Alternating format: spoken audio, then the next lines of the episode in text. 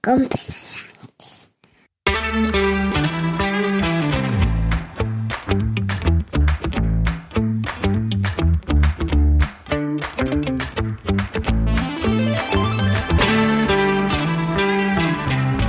Buenos días, es viernes 4 de agosto de 2023, capítulo 1032 de un podcast sobre mis cosas que en el fondo son las tuyas.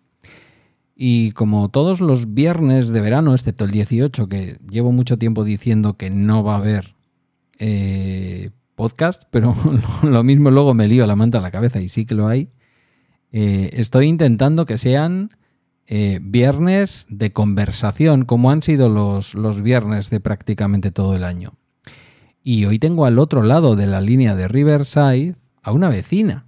No a una vecina de escalera, no a una vecina de comunidad, pero sí a una vecina de mi pueblo. Eh, buenos días, Ali. Buenos días, Pedro. ya era hora de que nos encontráramos, por lo menos por aquí. Bueno, y ya nos veremos en la calle a tomarnos un café, porque esto que dice a veces la gente en los podcasts de, bueno, tendremos que desvirtualizarnos. En nuestro caso, es tropezar en, una, en la calle un día y, darnos el uno con el otro de bruces, porque, en fin, no es muy difícil. Ya, lo que pasa es que no sé, llevo aquí 15 años y no te he visto por la calle. Yo creo que tampoco te he visto a ti. El otro día lo comentaba con una amiga y me decía, hombre, sí, claro, Ali y Eneco, sí, sí, son muy conocidos. Digo, ah, pues eh, yo no, pues yo no, todavía no. Yo les conozco, pero les conozco de las redes, veo lo que hace Ali en YouTube o le escucho en los podcasts. Sé que ella me escucha a mí también y es muy cariñosa cuando me manda mensajes, pero yo no le conozco del pueblo. Pues sí, hombre, que les tienes que conocer, pero no, no te conozco en el pueblo. Esto lo resolveremos más temprano que tarde, espero. Sí, hombre, eso sí. Además ya te digo que vivimos muy cerca, a unos 10 minutitos. Nada, es que en Galdacao, lo, lo que es el centro de Galdacao, no digo el centro en plan, sino lo que es el casco, la cruz que decimos, ¿no? La, zona, digamos, que, que, no es Bengueche, que no es Aperribay, que no es el todavía barrio de Solo, pronto quizás pueblo. Em, ¿Qué distancia hay? Si no hay distancia, yo no sé, pero se, cruza Galdacao en 15 minutos en cualquier caso. Vives cerquita de donde vive Teresa, la, madre de mi hijo, y, donde vive. Y donde vive el propio Guille cuando está con Amachu. Em, y vamos, él va en 5 minutos y yo tardo 10. O sea que nada, muy cerquita, muy cerquita. Nada, pues pronto ya Quedamos y tomamos un café. Hecho. Será otra cosa porque yo café no bebo, pero eso es lo de menos. Es una manera. ¿Te has dado cuenta cuántas veces usamos maneras de hablar de cosas y nos entendemos? Sí, pues yo tengo que decir que soy adicta al café. Luego me quejo de que no duermo, pero además no sé si sabes que en Galdaca hay un sitio que se llama Mequi y ahí usan el café, hay de Honduras, hay de un montón de sitios, está muy bien. Ya tengo, el que está cuatro cafés. ¿El que está al, lado del ayuntamiento? Eh, cerquita, cerca, pero no. Vale, creo que es, creo que es otro más chiquitito. Sí, cerca de Lucky. Ah, vale, eh, ya sé, ya sé, ya sé cuál dices. Sí, sí, ya sé cuál dices. Pero un sitio de, de tostar café. Sí, bueno, tú estás en café, hacen café, también puedes desayunar, ¿eh? También. Sí. Sí, pero está más dirigido al café. Bueno, no sería un mal sitio para quedar porque a mí el olor del café me encanta. Con lo que pues no puedes con la cafeína, ¿qué le vamos a hacer? Fíjate, toda la que tú necesitas a mí me sobra. Pues nada, ya me veo yo por ti. También pone chocolate rico, ¿eh? Chocolate ah, natural, amargo. Ya está. Sí, sí. Si pone un chocolate fuertecito, ya está. Tú te tomas tu café, yo me tomo mi chocolate, que también es un excitante, pero por lo que sea no me afecta tanto. Em, yo he dicho que eres Ali. Sí. En las redes sociales se te conoce como Ali Blue Box. Eso es. O para los que, como yo, no estamos dados para la lengua de Cervantes, Ali Blue Box. lo que sería algo así como la caja azul de Ali o algo así. Eso es, sí, tiene su significado. ¿eh? Ali viene de Alicia, blue de azul, es mi color favorito. Y box de caja. Es que en un principio, en los temas que llevo en redes sociales, iba a hablar de muchas cosas. Y entonces decía, bueno, en una caja se puede meter de todo. Y al final, pues bueno, se quedó en temas más concretos, pero bueno. Y como Ali Blue Box te encontramos en TikTok, en, en Instagram, en YouTube. Eso es. Y aunque soy oyente, hace, hace tiempo que no grabas, ¿eh? Ya voy a echarte, te voy a tirar de las orejas, de paso. Hoy, va a haber em, vídeo nuevo. Pero no recuerdo ahora cómo es el nombre del, podcast. Es lo mismo, Ali Blue Box, no soy nada original. Vale, o sea, en todas partes. Si alguien pone Ali Blue Box, no va a salir nada distinto, seguramente, salvo que haya alguien que se haya puesto a copiarte. Mm, tu contenido es muy tecnológico, una cosa que relacionamos mucho con los hombres, somos así de machistas.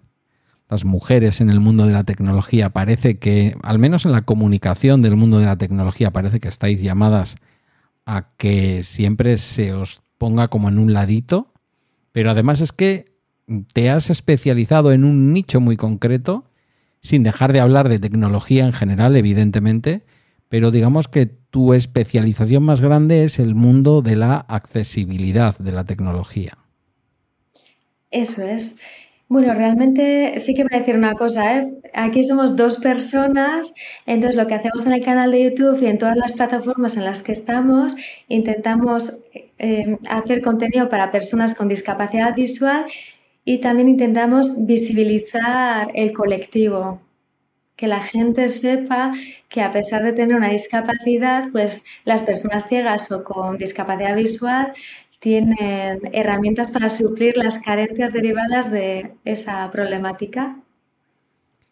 Em, en el mundo en el que vivimos, la tecnología es verdad que nos hace muchas cosas más fáciles, incluso en algunos casos, como puede ser el tuyo o el mío, nos gusta la tecnología, pero creo que estarás de acuerdo conmigo, o quizás no, no lo sé, en que a veces la tecnología también deja a personas fuera, no solo por cuestiones de accesibilidad, sino también a veces por razones de precio, por razones de conocimiento del manejo de la tecnología.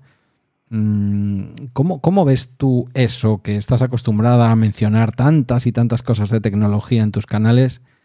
Eh, siempre desde un punto de vista de, la accesibilidad, ¿cómo ves esa otra accesibilidad? Por, llamarla de, una manera parecida, por hacer ese juego de palabras, ¿no? Las personas que no acceden, no porque tengan alguna característica o, alguna diversidad, eh, digamos, en su funcionalidad, sino realmente porque no han sido educadas en la tecnología o tienen una edad ¿O sientes que además de a las personas con una discapacidad, hay más gente que es rechazada por la tecnología y por el mundo de la tecnología? Sí, porque al final cuando hablamos de accesibilidad parece que estamos hablando solo de discapacidad, ¿no? Y al final personas pues mayores o con problemas visuales pero que no son personas con discapacidad, sino, por ejemplo, las personas que tienen presbicia, miopía, al final también pueden recurrir a la accesibilidad o las personas que no están familiarizadas con las pantallas táctiles, que damos por hecho muchas cosas y fíjate lo que ocurre pues cuando tú vas a un ambulatorio a un hospital, ¿no? que hay una máquina en la que tú tienes que introducir el número de tu tarjeta de, de la sanidad y te sale un ticket. Pero es que hay gente que no está preparada para manejar ese tipo de máquinas o los bancos y yo creo que son colectivos que hay que tener siempre en cuenta.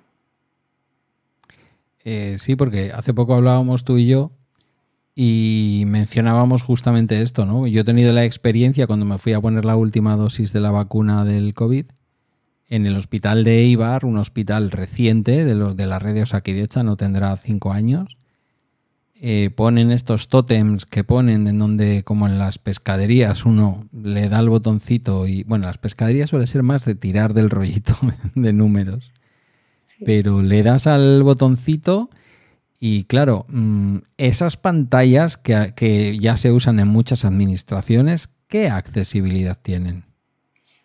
Que yo sepa, ninguna. O sea, es imposible que te canten nada de lo que hay en pantalla. Que yo sepa, no. No sé si el software es, se le puede colocar algún lector de pantalla o no. Pero en caso de que se le pudiera poner un lector de pantalla, tampoco soluciona el problema de las personas mayores que no están familiarizadas con, con las pantallas táctiles, ¿no? No sé, yo creo que al final muchas veces no se tienen en cuenta los colectivos minoritarios y al final nosotros también vamos a ser mayores, no sabemos los problemas que vamos a tener y creo que se deberían contemplar. Fíjate que además decimos lo de vamos a ser mayores como con resignación, pero la alternativa Ali es muy chunga, ¿eh? la de no ser mayor. Eso también, ¿eh?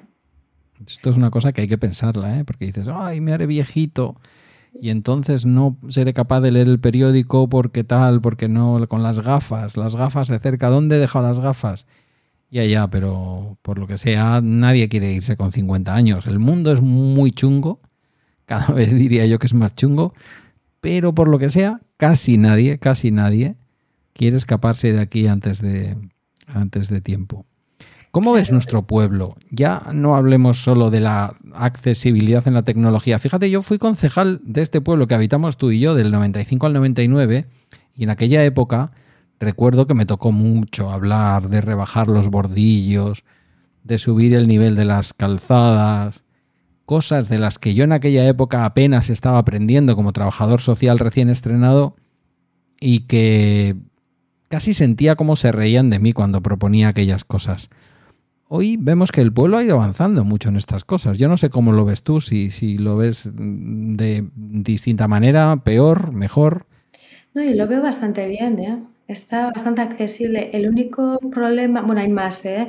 pero así hablando en general, un problema que veo habitualmente no es tanto de accesibilidad, sino de un poquito de civismo, ¿no? Cuando la gente aparca en, en, un sitio que no debe, porque eso no es solo el problema para las personas con discapacidad, también para las personas que van con, un carro de niños, con un carro de la compra, ¿no? Para todo el mundo.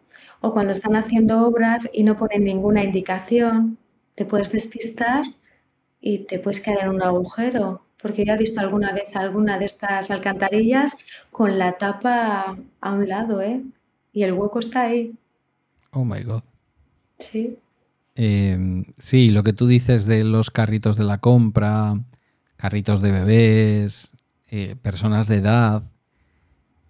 Mm, yo creo que a veces los políticos no se dan cuenta de que para un vecino o una vecina de un barrio que haya un banquito donde, poder sentarse a lo mejor cada 150 metros puede ser la diferencia entre tener que quedarse en casa o poder dar un paseíto a trocitos, sentarse, descansar, refrescarse, seguir otro trocito y luego volver a su casa. Y que esa es la diferencia a veces entre que una persona envejezca encerrado o encerrada o sin embargo se atreva todos los días a dar un paseíto en los alrededores, llegar hasta una tienda donde siempre ha comprado el pan o la verdura, este tipo de cosas, ¿no?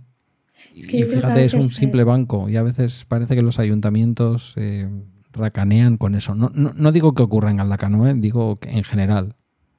Yo hablando en general también, yo creo que a los políticos se les olvidan algunas cosas. Es lo que digo siempre, cuando desconoces una cosa parece que no existe. Y yo creo que en, materia de accesibilidad debería haber gente especializada. Y hablando así de personas mayores, porque yo espero envejecer también. Me acuerdo que cuando vivíamos en la otra casa, en la calle Somera, ahí no había ascensor. Y había unas señoras mayores que estaban en silla ruedas. Pues se murieron sin poder salir a la calle. O sea, eso es súper triste en el siglo XXI, ¿eh? en una calle que además ya de por sí mmm, está altita. Mi, mi, calle está todavía más arriba y está más alta, pero ya es una calle que está alta para un pueblo que, por otra parte, salvo la ladera en la que yo vivo, la zona vuestra, lo que es del centro del pueblo para allá, hacia el noreste, diría yo, si me ubico bien, es un pueblo muy llano, es un pueblo que tiene todas las facilidades para ser un lugar habitable con cierta amabilidad para las personas, pues por ejemplo, de edad, ¿no? Que se tienen, que se, que se dan sus paseos y se cansan por la edad o lo que sea. En fin. Sí, además, además hay un montón de servicios también que está muy bien. O sea, tienes el ambulatorio también está en una zona lisa. También. Hombre, en que a ti te pilla cerca de casa. A mí muy cerca. Que me viene muy bien, ¿eh, Pedro? Que soy un poco pupas. ¿Eres un poco pupas? Sí, sí, sí. Sí, bueno, estábamos hablando antes de nuestras do- dolencias respectivas. Podríamos haber hecho un episodio largo de verano hablando de nuestras dolencias. Bueno, está bien. Luego dicen que somos, como nos dijo Waika el otro día, eh, bueno, me lo dijo a mí en realidad, Sí, que soy un poco hipocondríaco. ¿No? A veces es mejor ir y tratarse en el médico las cosas que, que pasar de ello. sí.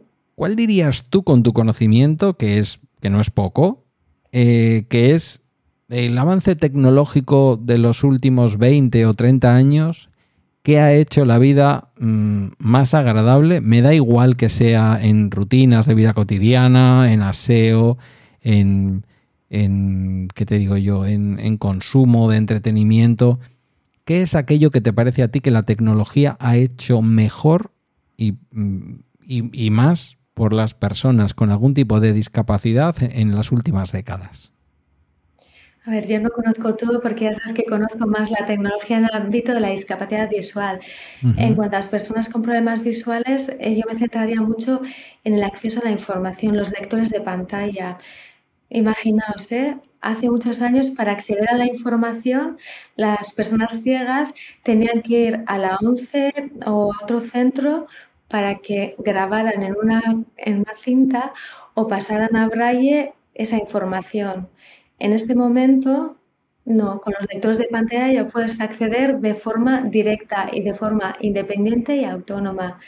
En el caso pues, de personas mayores, una cosa que me parece muy importante es la teleasistencia. ¿Sabes la seguridad que da a las personas mayores? O sea, al final hay muchas personas que no quieren ir a residencias, entonces es una forma segura de estar en casa, la persona puede estar segura si le pasa algo y los familiares también.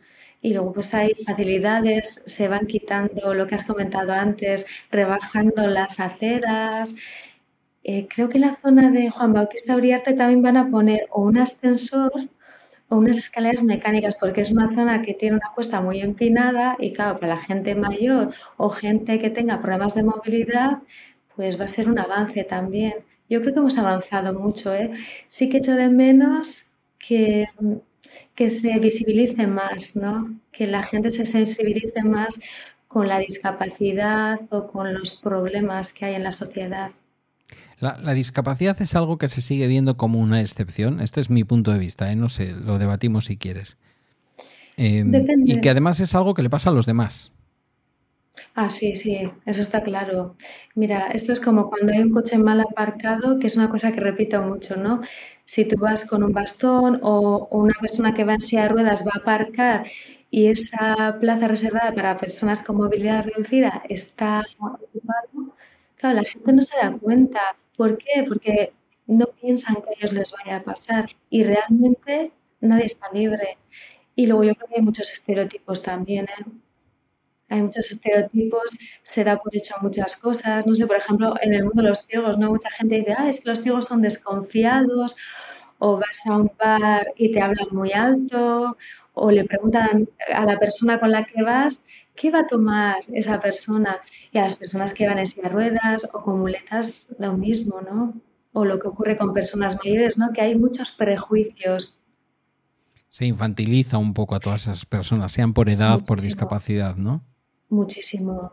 Y hay gente que, que puede tratarte de igual a igual, hay gente que te trata con lástima o pena, que eso es horrible, y gente que te trata como si fueras una porquería, también hay, ¿eh?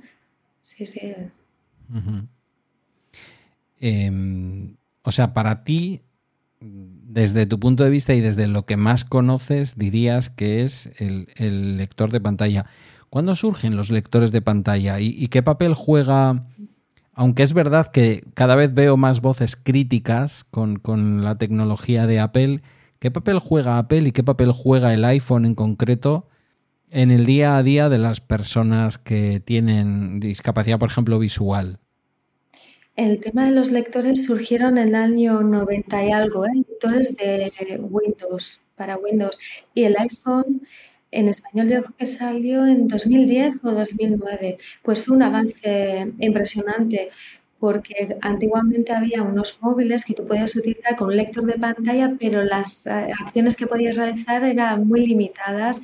Sin embargo, el iPhone te permite acceder, fíjate, a Internet. O sea, es una ventana a la información.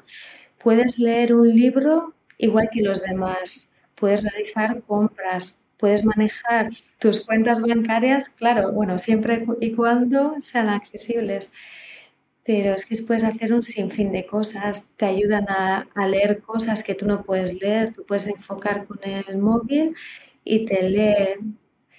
Eh, hay un montón de cosas. ¿Dirías que, dirías que a fecha de hoy el, iPhone sigue, eh, no, quiero que esto sea una lucha Android-iOS, eh, porque ya sabemos que eso nunca llega a buen puerto. Eh, pero dirías que en estos momentos todavía hay una cierta ventaja en, la, en el sistema operativo móvil de Apple respecto al, gran sistema operativo a nivel global como es Android?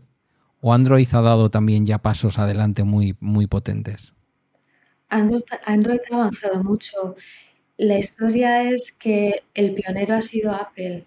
O sea, la empresa pionera ha sido Apple. Y también hay demasiada gente eh, también un poco, yo creo que Apple eh, es como estas empresas que o tiene gente que quiere mucho a Apple o que la odia. Y sí que es verdad que ha habido momentos en los que pues se han relajado un poquito, pero yo de momento mm, me quedaría siempre con iPhone. Sí, como encima tú puedes tener el ecosistema Apple, ¿no? Puedes estar con el Mac, eh, toda la información la tienes ahí en el iPhone, en el iPad, en el Apple Watch o lo que sea. En tema de ordenadores, yo por ejemplo ahí sí que te digo que me parece que se han abandonado un poquito. Y en iPhone, pues bueno, eh, la beta de iOS 17 promete bastante. Ha mejorado, funciona bastante fluida y yo creo que, que puede haber ahí mejoras importantes. Sobre esto yo creo que tienes ya un vídeo, incluso creo que grabaste en, en el garaje de Cupertino que por cierto compartimos eh, el lunes, compartimos un, directo que estará publicado también en podcast y en YouTube. Sí, tuvimos un, episodio en el que hablamos sobre todas las novedades que venían de accesibilidad en iOS 17, pero en todo tipo de discapacidades. Nos centramos un poquito más en la visual porque eso es lo que yo conozco. Pero sí, sí. ¿Qué ventajas aporta ya que te lo voy a preguntar porque es verdad que muchos de nuestros oyentes eh, utilizan Android, pero también muchos utilizan, utilizan un teléfono con, o sea, un iPhone, vaya. Eh, si tuvieras que destacar un par de cosas, algo que te haya llamado la atención de iOS 17, que vamos a ver un montón de análisis cuando salga.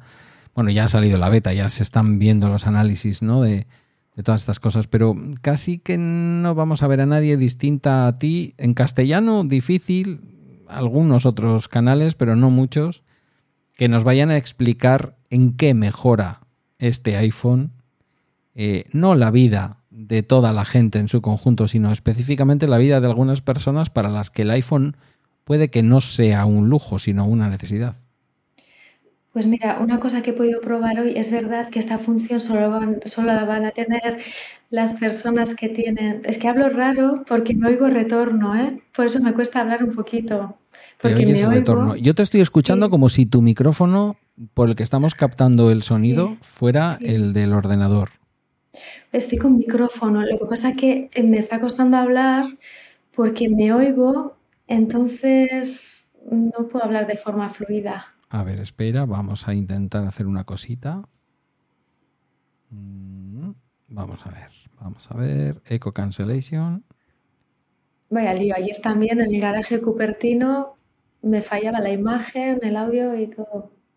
Mm, no me deja que. No me deja mm, hacer la cancelación de eco porque estamos grabando. Y ahora me escucha eh, mi, mi, asistente, mi, mi, lo diré, mi altavoz, porque sabes que yo lo mencioné también en el garaje de Cupertino, yo no le... No me, no me gusta utilizar este tipo de asistentes en formato femenino, entonces en mi casa las Alexas se llaman Eco. Entonces digo Eco y ah. automáticamente salta el altavoz. Eh, ¿Ves? Me está diciendo algo. Me dice que eso no lo sabe. Me dice un, señor con ¿eh? una voz de señor. No oigo nada. Em, no, por, porque con el micrófono dinámico tú no lo puedes escuchar porque está sonando ahí detrás de mi, de mi micrófono. Em, pues no puedo quitar. Eh, yo con lo que tengo aquí, que son las herramientas de Riverside, no puedo quitar el eco porque me dice que estamos ahora mismo grabando y que durante la grabación no hay manera de quitarlo del eco. O sea que no sé cómo de molesto está siendo para la gente que eso, que si me equivoco alguna vez es por eso, porque me estoy oyendo doblemente. Y bueno, y volviendo a lo que me comentabas, hoy he probado una función nueva que solo van a tener los iPhone Pro, los que tienen sensor LiDAR. Entonces tú abres, activas el modo apuntar y hablar, puedes incluso poner el dedo y te lee, pero es que no es que te lea una palabra, una frase. He cogido una revista y me ha ido leyendo toda la página. Es que fíjate lo que es eso, ¿eh? Madre mía. Porque una claro, recordemos... yo leer un libro, eh, cualquier libro que esté en Kindle, ¿no? que yo pueda leer de forma digital y otra cosa es tener el libro en papel, que yo necesitaría escanearlo. Imagínate que necesito leer algo de forma urgente, pues esto me va a permitir eso, eso es una independencia muy importante. Hay una parte del, del iPhone que mucha gente no conocerá ni que existe, y que otra gente conoce que existe pero piensa que no es para ella y que otros, y no es por ponerme medallas, sabemos a estas alturas de la película que ayuda mucho a muchas personas, pero que también nos puede ayudar a nosotros. Claro. Eh, evidentemente yo no voy a activar el voiceover que, que tiene el, el, iPhone y que es lo primerísimo que aparece en el menú cuando abrimos la parte de accesibilidad del iPhone que está dentro de los ajustes. Pero sí utilizo el zoom, porque uno, como tú has dicho antes, ya tiene presbicia. Tengo 55 años. La presbicia es esa amiga que viene a visitarte a partir de los 40-42 que dices una mañana, ¿por qué veo borroso? Y es literal, no sé, en fin, eh, las experiencias a tu alrededor, pero mi experiencia es que de un día para otro me levanto y digo, mm, ¿qué me pasa? Y me voy al oculista y me dice el oculista, bueno, ni siquiera al, oculista, al optometrista, a la, óptica, y digo, oye, me pasa esto, y me dice, sí, ¿qué años tienes? Esto me pasó en su momento, ¿eh? Digo, 42, y me dice, sin mirarte, presbicia. Pues es lo que te decía antes, al final que no importa la edad, puedes tener un accidente o puede ser una discapacidad temporal o por edad. Pero realmente para, personas que trabajáis con, temas de accesibilidad, eh, si miramos despacito todo lo que recoge ese apartado del iPhone, hay 2, 4, 6, 8, 10, 12, 14, 16, 18, 20, 22, 24, 26, unas 28 funciones. Es, pues mucha tecnología metida ¿eh? para hacer mejor la vida de las personas. Sí, porque luego encima hablamos todo tipo de discapacidades, personas que solo pueden mover una mano para controlar el iPhone con un, em, con un dispositivo externo. Hay para personas con problemas auditivos y ya te, ya te digo, ¿eh? en iOS 17 más. Incluso para las personas que tenéis presbicia también, para poder modificar el tamaño, color, hay más cositas también. Fundamental. El contraste, el alto contraste. Mira, yo tengo una compañera que tiene, una compañera de trabajo que tiene perdida la audición completamente de un oído y en el otro oído ha habido momentos en que pues incluso no ha podido trabajar porque lo ha tenido que tener taponado por, por enfermedad, por, por algún tipo de, eh, de infección, con riesgo además de perderlo, con el tímpano perforado, bueno, con un montón de historias que además no le terminaban de cuadrar los, los audífonos.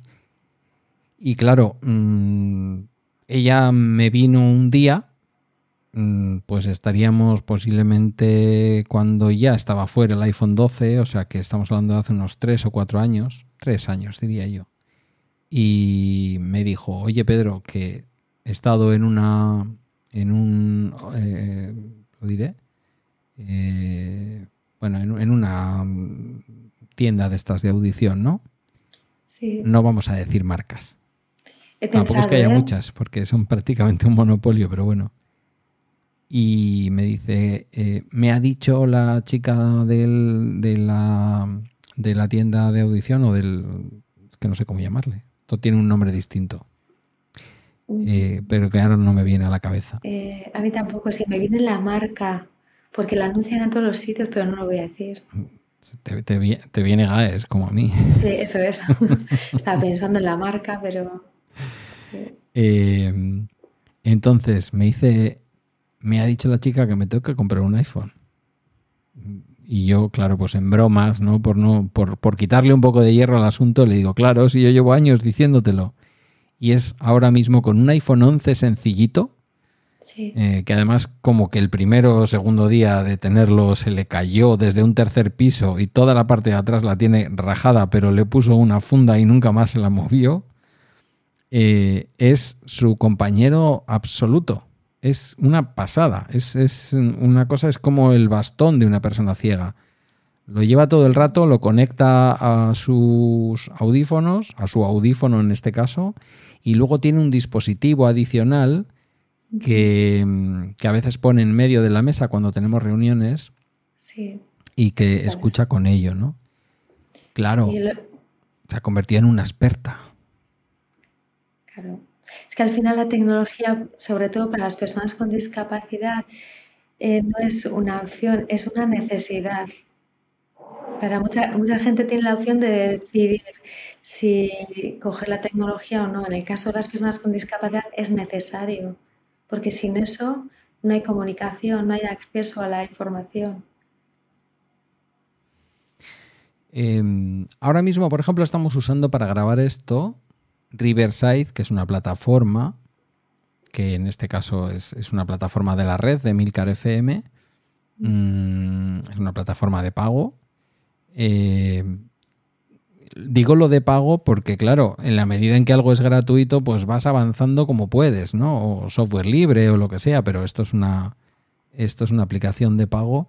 Mm, ¿Cuál es tu experiencia, por ejemplo, usando algo como Riverside para grabar un- una entrevista como esta? Pues mira, eh, hoy no he podido probar esta aplicación porque eh, estoy en el ordenador de Neko, de mi marido, y este sí que tiene VoiceOver también, pero no puedo utilizarlo porque está configurado a su manera y prefiero no tocarlo. Es que mi ordenador no funciona bien, entonces he tenido que recurrir a este. Pero supongo que será accesible. Por ejemplo, la aplicación que utilizamos ayer, bueno, la plataforma sí que era accesible, ¿eh? con VoiceOver, sin problema. Bueno, porque claro, la, la bondad que tiene VoiceOver es que supongo que a nada que tenga un determinado código la página, en principio VoiceOver lee todo. Si está todo bien etiquetado, sí, que no suele ocurrir, pero en general sí. Una pregunta, que esto sí que me interesa porque además lo he leído mucho últimamente. Eh, se lo leía a una persona ciega.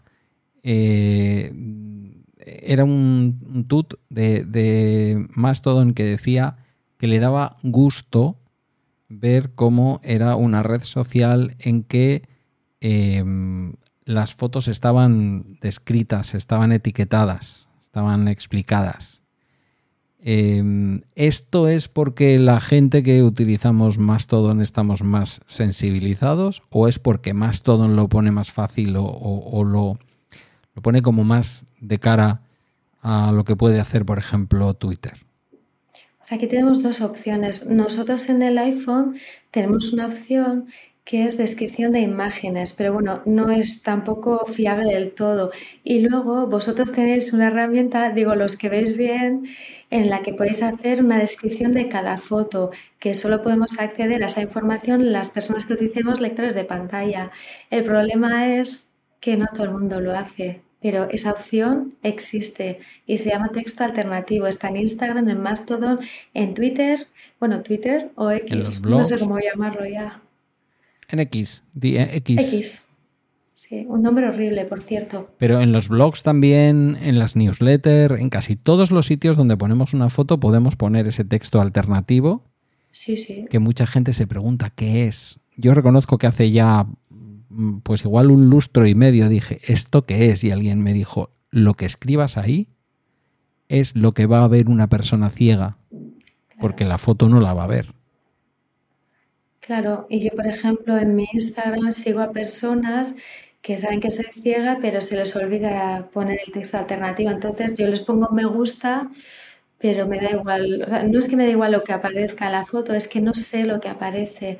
Y ya os digo que tenemos una función de descripción de imágenes, pero no es muy exacta. Y a veces una descripción requiere, requiere de una contextualización también. Y aunque sea volver a algo que tú y yo hemos hablado ya esta semana en en, Cupertino, en, la, en, lo diré, en el garaje de Cupertino. ¿Cómo crees que la inteligencia artificial puede venir a ayudar con esta historia? Porque va a ser mucha gente, yo también, ¿eh? muchas veces me dejo sin describir las, las imágenes, muchísimas veces. Em, más de las que debiera y más de las que me gustaría. Eh, ¿Cómo crees que esa inteligencia artificial puede llegar bueno, pues por seguir con el ejemplo y ver esa foto y decirnos, pues aquí hay un señor delante de una icurriña con un micrófono y con una cosa que pone no sé qué. Y resulta que estás viendo la foto del Endacari dando un meeting, por decir algo, ¿no? Sí. Eh, ¿Crees que la inteligencia artificial, antes de esas cosas que a alguna gente le dan miedo, ¿verdad? Y que lo escuchábamos esta semana cuando grabábamos, eh, ¿Crees que antes que tomar el poder y eh, iniciar una guerra contra los humanos y exterminarnos, la inteligencia artificial vendrá a este tipo de cosas o, no? ¿O son otras las soluciones para este tipo de situaciones como la que te expongo? Yo no sé si es la solución, creo que es una buena opción. El problema es que se utilice con un fin adecuado. Nosotros somos un colectivo muy pequeño, entonces claro, tampoco somos un colectivo interesante y al final aquí todo se traduce en dinero, ¿no? Pero sí que creo que nos va a facilitar la vida a la hora de describir imágenes, lo que te he comentado antes, por ejemplo, si yo tengo un paquete en casa, no sé qué es, poder utilizar el móvil para que me lea lo que hay en ese paquete. Yo creo que la función principal de la inteligencia artificial para las personas ciegas o con otro tipo de discapacidad es que seamos más autónomas, ¿no? que nos permita ser personas más independientes, autónomas y que no tengamos que depender de una persona. No sé si lo vamos a conseguir o no, pero bueno, sería un, buen comienzo. Hemos estado en la primera parte de, todo este podcast sin, sin, mencionar algo muy obvio entre tú y yo, pero que la audiencia no tiene por qué conocer, porque entiendo que no es algo que te caracteriza. O sea, forma parte de tu vida cotidiana, pero posiblemente no sea como te gusta que te reconozcan, ¿no? No, yo siempre digo lo mismo, a mí la ceguera no me define. Está claro que tengo limitaciones derivadas de la ceguera, lógicamente, no voy a negar la mayor, pero yo quiero que la gente vea mucho más, ¿no? Para eso está hecho el canal de YouTube, que vean que soy una persona ciega, que las personas ciegas somos personas y que tenemos herramientas que nos ayudan a tener una vida mucho más autónoma, independiente y que tenemos los mismos derechos y obligaciones, que no tenemos que ser ciudadanos ni de tercera ni de cuarta. Y sí que diría, aprovechando este espacio, pedirle a la gente que, sea un poco empática, que piense que yo soy ciega, pero que cualquier persona se puede quedar ciega, se puede quedar coja, entonces tenemos que pensar un poco en los demás, no utilizar los aparcamientos reservados para personas con movilidad reducida, no aparcar mal, no sé, intentar un poco pensar en el otro o ayudar a las personas mayores. Bueno, en realidad yo siempre digo que todo tenemos que ayudarnos unos a otros, independientemente de cuál sea nuestra edad, nuestro género y todo. Yo creo que al final la vida es corta, todo tiene un principio y un fin y tenemos que intentar ser lo más felices posibles. Ya sé que suena un poco a, a ideal, pero es que, no sé, bastante complicada es la vida cuando no eliges una ceguera, no eliges, yo qué sé, un accidente, lo que sea, y hay que intentar facilitar. Eh, claro, evidentemente no es nada que alguien busque, pero tampoco yo ahí estoy contigo y por eso también hemos planteado este, este capítulo de esta manera, ¿no? Eh, a los oyentes, ¿qué más les da?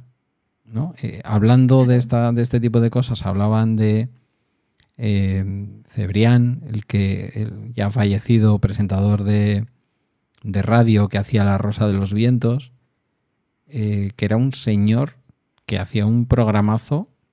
Dicen que sin ni siquiera tener el guion en braille, de cabeza, o sea, un cerebrito. Mm, y te digo, yo me he enterado de que era una persona ciega hace relativamente poco y he sido oyente suyo de tiempo. Eh, no sé. Y eso está genial. Yo, puedo decir, porque, porque te he visto muchas veces y porque he visto tus vídeos, que, tú eres rubia. Yo soy moreno. No, puede ser que eso nos defina. Es verdad que ¿eh? muchas veces decimos, mira aquel moreno, mira aquella rubia, mira aquel... Pero eso no nos puede definir una característica de este tipo. Otra cosa es que tengamos que atender las necesidades especiales que puedan surgir de esa característica que por otra parte, como tú muy bien dices, podemos tener todos en algún momento de nuestra vida. Pero claro, tú eres Ali, no, no eres una señora ciega, eres Ali. Eso es, soy mucho más. Y yo siempre digo lo mismo, que las personas ciegas tenemos en común las eh, limitaciones derivadas de la ceguera, pero que cada uno es de una forma determinada, que al final depende de las inquietudes, las experiencias, la educación, de muchos factores de la vida.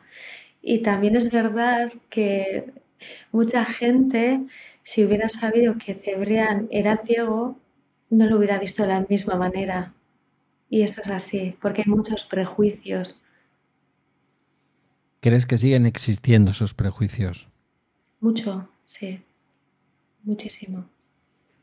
Y creo que ha habido una evolución importante, o, igual es que yo estoy más sensible, es mi opinión, no sé, que igual estoy equivocada, pero tengo la sensación de que desde que estuvimos aquí encerrados, desde que apareció el COVID, en lugar de evolucionar, nos hemos vuelto mucho más individualistas, vivimos muy rápido y nos perdemos muchas cosas de la vida. O sea, no salimos mejores, ¿no, Ali? Yo no lo creo. Mira, solo hay que ver los telediarios, leer el periódico, eso es todo un reflejo de la sociedad.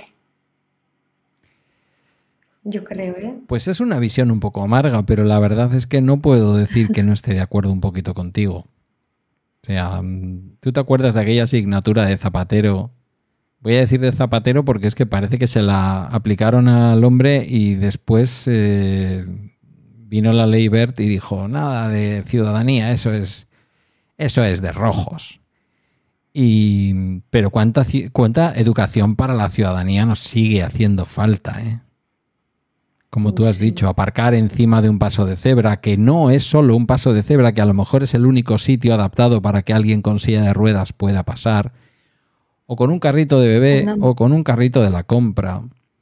Eh, bueno. Una mujer embarazada en un autobús nadie le cede el sitio. Es que son tan cosas, o sea, son cosas tan obvias que... Sí, parece que se relacionan como con valores de, gente mayor, ¿no? Como si nos hubiéramos hecho tú y yo mayores. Yo soy mayor, pero tú no tanto. Eh, yo sí, también, ¿eh? Yo tengo 10 menos que Bueno, pues eso, no tanto, eres, eres una mujer bien joven además. Eh, porque yo tampoco soy tan mayor, ¿eh? dicho sea de paso.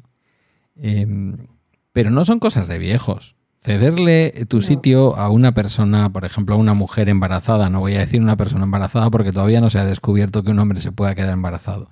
Que pueda parecerlo, sí, doy fe, pero que esté embarazado, no. Em, o a una persona con, yo qué sé, bueno, de hecho hay sitios reservados que yo no sé hasta qué punto en las grandes ciudades ese tipo de cosas se respetan. Entiendo que la mayor parte de la gente sí, porque si no, en fin, me daría, no sé, me darían ganas de tirarme por el, por el puente de Alibaizábal y acabar en la ría. Hay de todo. Pero ¿eh? que- Ya te digo que nosotros hemos ido en, la uy, en el ascensor, en el, en el autobús, y había sitios reservados pues, para gente mayor, gente con discapacidad, mujeres embarazadas, y había jovencitos. Y tener que decirles, oye, por favor, ¿podéis dejarle sitio? ¿Sabéis que esos cartelitos significan que solo os podéis sentar si no hay nadie que lo necesite? Queridos. Bueno, pero no vamos a tampoco a señalar a los jóvenes de que hay un montón de gente con, No, no. con mucha edad. Sí, esto no tiene que ver con la edad, sino con, yo qué sé, con la educación, con un montón de factores. A ver, yo te he dicho la parte así negativa, ¿eh? Pero yo soy una persona optimista y también hay gente empática como tú, sensible y gente que merece la pena. Bueno, tampoco te creas que tanto, ¿eh? Sí, que sí, que sí. Y además, eh, si queremos que la gente cambie, tenemos que hacer algo para que para que se produzca el cambio. Entonces, oye, aquí estamos visibilizando la discapacidad, la diferencia, todo. ¿Tú crees que esta es la manera en que podemos hacer nuestro granito de arena? Ponerlo. Yo creo que sí. Sí. Sí. Soy un poco ilusa, ¿verdad? No, no, no, no. De la misma manera que has sido un poco agria en tu visión, ¿no? En fin, un poco dura en esa visión de. Que hemos ido a peor. Me parece bien que Sí, acabes sí. con este con esta especie de esperanza, ¿no? Si, si no, si perdemos la esperanza, dice el refrán castellano, la esperanza es lo último que se pierde. Si perdemos la esperanza, ¿a dónde podemos llegar? Yo creo que granito a granito, pues igual sí que hacemos. Va a ser difícil una playa entera, pero a lo mejor un trocito, un metro cuadrado de arena donde poder poner una toallita y tomar el sol. Claro, eh, igual de escuchar, después de escucharnos, igual alguien dice, oye, pues es verdad, o ver a una persona mayor o con un carro, yo qué sé, y empatizan y dicen, pues no voy a dejar el coche aquí, o le voy a ayudar.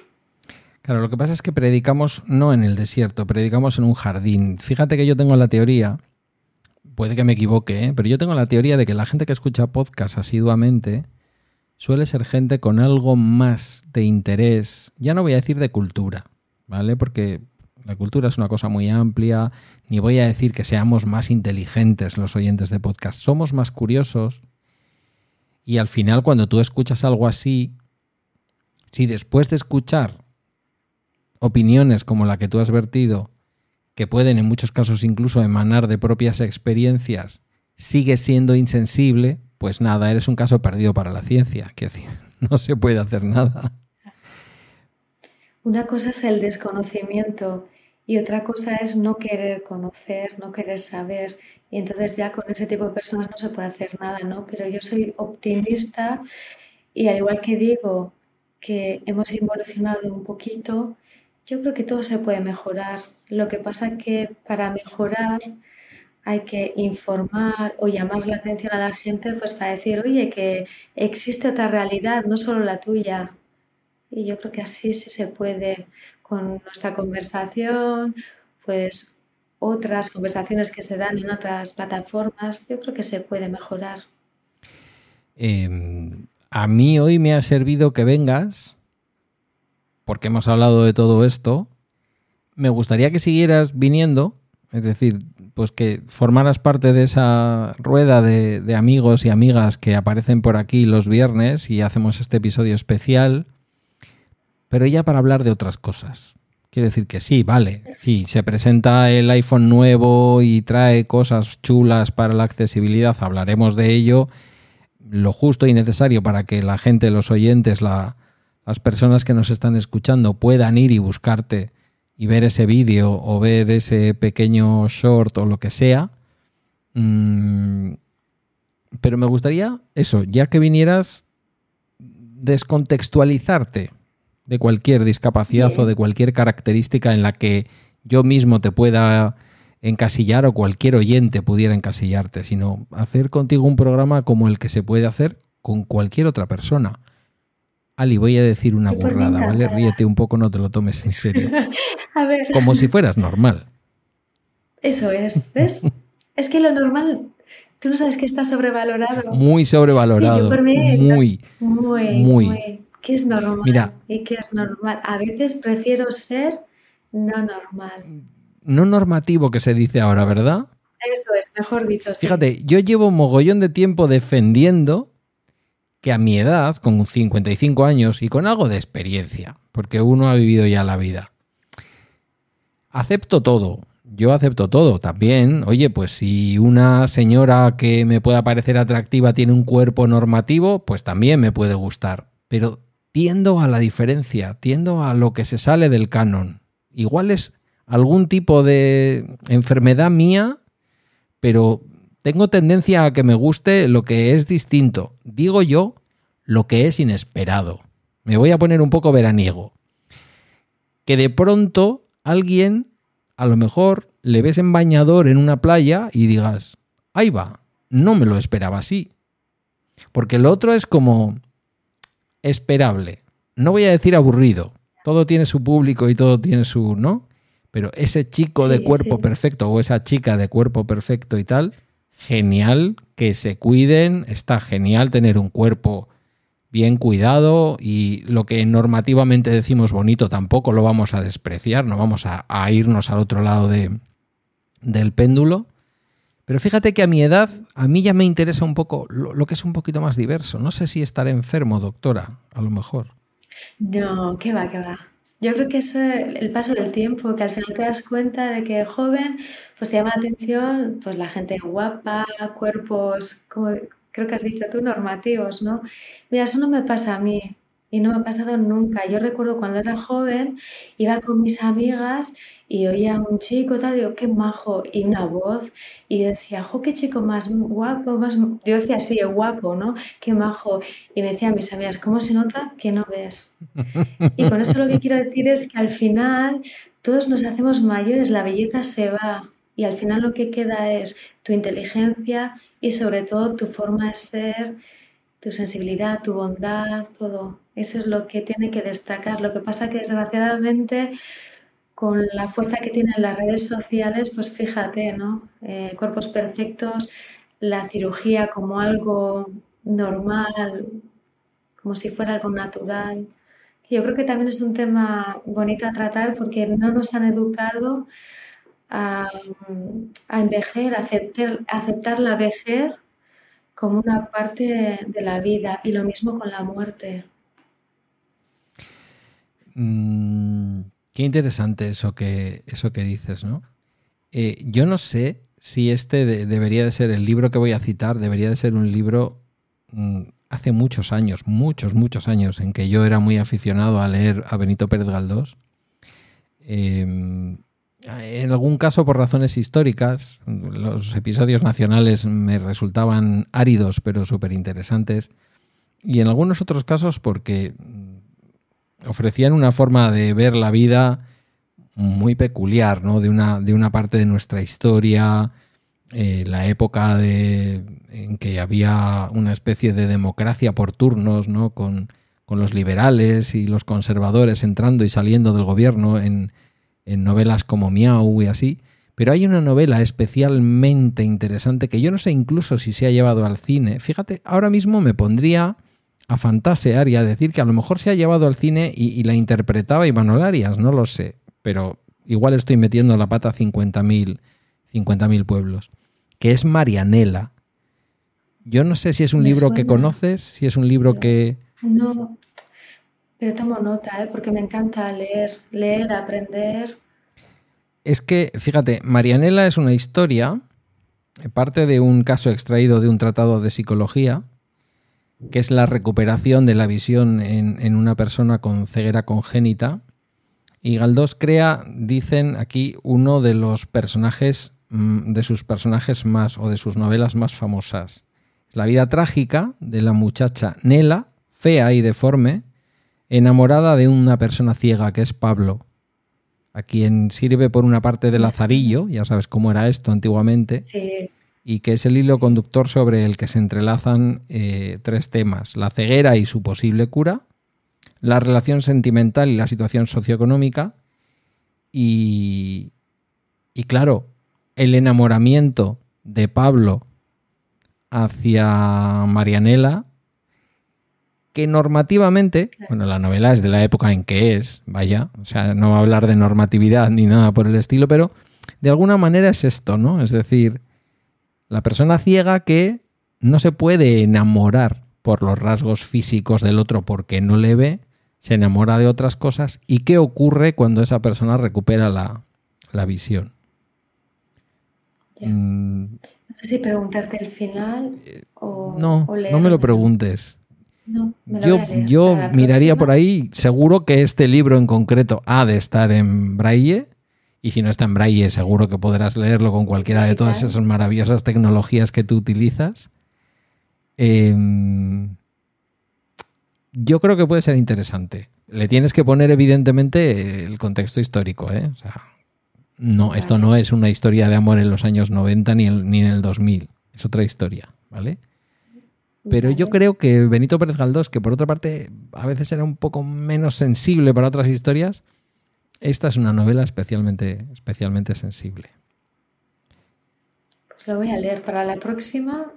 te... prometo que yo no esperaba acabar hoy este capítulo mm, mm, haciéndote ninguna haciéndote ninguna recomendación literaria, pero me ha parecido que venía al pelo, por lo que sea. Vale. Eh, vecina, tenemos que hablar tú y yo de ese café, que en mi caso va a ser seguramente un chocolate, que dices que lo pone muy rico este chico. Sí, eso me han dicho, porque como yo no puedo tomar leche, pues yo me tomaré un buen café. Ya te digo que allí tienen de todo el mundo, ¿eh? Pues yo creo que es el sitio en el que me dices, así que nos emplazaremos un día. Creo que no vais a salir en, agosto, ¿verdad? no, estaremos aquí, tenemos la perrita. Vale. estaremos aquí. Pues eh, yo creo que no queda otra. Tenemos que, tenemos que probar ese chocolate y ese café. Hombre, hecho. Ali, muchísimas gracias por tu generosidad, por haber venido aquí, por, esa voz preciosísima con la que comunicas todo. Y bueno, pues vuelvo a recordar, Ali Blue Box. Buscadla donde queráis, porque ella está en todas partes. Está en Twitter. Sí, es bastante Está en Instagram. Está en. No sé si tienes cuenta ya en Mastodon o, o te faltará poco. Sí, en Mastodon También. tengo. Es Ali Blue Box y creo que era en social o algo así. Más todo en punto social, quizás. ¿eh? sí, y bueno, pues TikTok y, YouTube, que es donde yo te he visto los, los vídeos más largos, ¿no? Sí, ahí es donde hago los tutoriales serios. Sí. Y yo agradecerte también que me hayas invitado, que ya sabes que soy una fan tuya y pedir disculpas porque ya os digo, eh, no hablo con fluidez porque me, oigo con retorno. Entonces es como que me trabo al hablar. Puede ser culpa mía. O sea, puede ser culpa mía. Fíjate que yo te estoy viendo aquí y algo ha ocurrido quizás en el momento en que hemos entrado eh, porque veo que hay dos personas hablando, que somos tú y yo, y una en audiencia oyendo. no me tendrás en directo, ¿no? Eh, no, no, no, no. En directo no.